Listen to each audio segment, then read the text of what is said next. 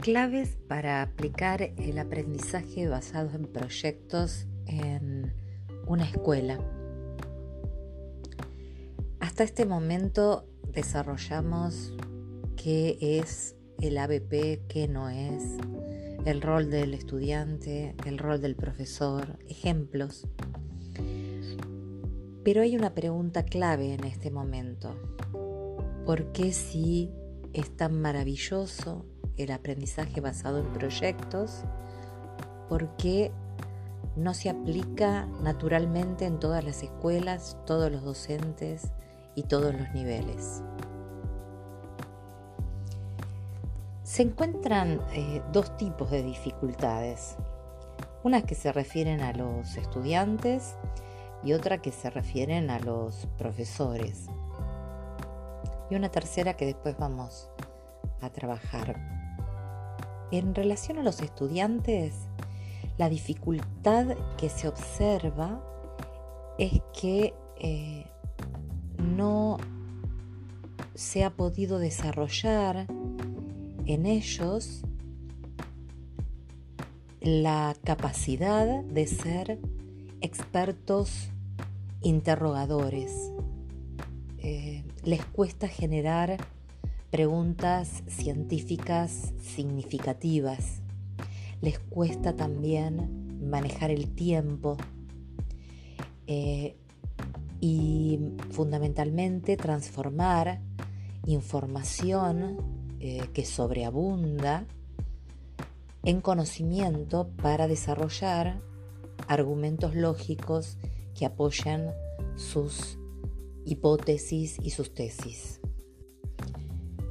en relación a las dificultades que presentan los profesores, fundamentalmente esta metodología eh, conlleva una elevada carga de trabajo y los profesores parecerían no estar capacitados para evaluar y organizar esas eh, formas de evaluar y de encontrar eh, proyectos que sean significativos para aplicar eh, la enseñanza basada en ellos. Otra dificultad que presentan los profesores es que no pueden controlar eh, un tiempo prudencial en la duración de los proyectos. Em, frecuentemente tienen dudas sobre si eh, les dan eh, mucha libertad a los estudiantes o muy poca. Y em, el uso de las TIC eh, se les dificulta principalmente como una herramienta casi fundamental para el ABP. Una tercera dificultad que podríamos nombrar, y acá sí nos adentramos en el tema de hoy, es las dificultades de la institución. ¿Por qué las instituciones no eligen esto y las personas que la gestionan? Em, em, ¿Por qué eh, una institución le cuesta tanto elaborar una enseñanza que favorezca el aprendizaje activo basado en eh, la, aplicación de proyectos, la investigación autónoma por parte de los alumnos, eh, el uso de las TIC y la evaluación como una evaluación auténtica y formadora.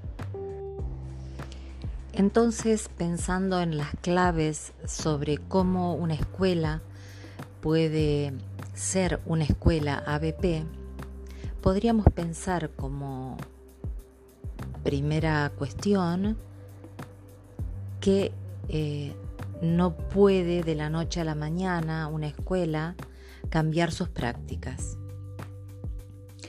Es decir, que el proceso tiene que ser paulatino.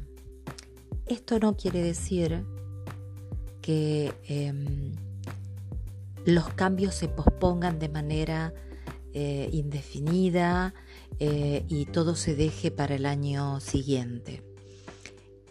Se puede empezar hoy. Y acá viene la segunda cuestión. Elegir aquellos docentes más dúctiles, eh, más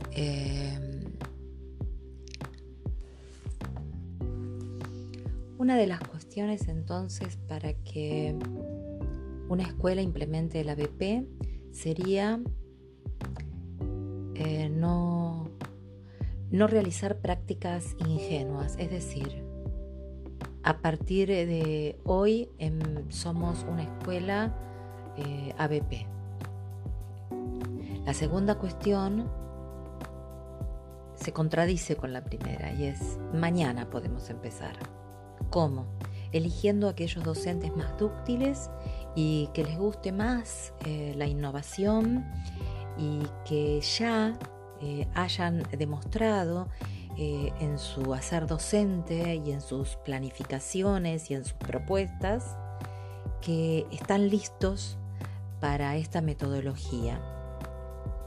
Finalmente, la elección de esos docentes eh, tienen que eh, reunir una característica fundamental y es que sean lo suficientemente em, empáticos y que resulten verdaderos multiplicadores de este esta metodología, que em, transmitan ganas de hacer a sus pares y que sean docentes que pueden llevar a cabo propuestas interdisciplinares, multidisciplinares o transdisciplinares, es decir, docentes que estén dispuestos a trabajar colaborativamente y, no a trabajar eh, solos.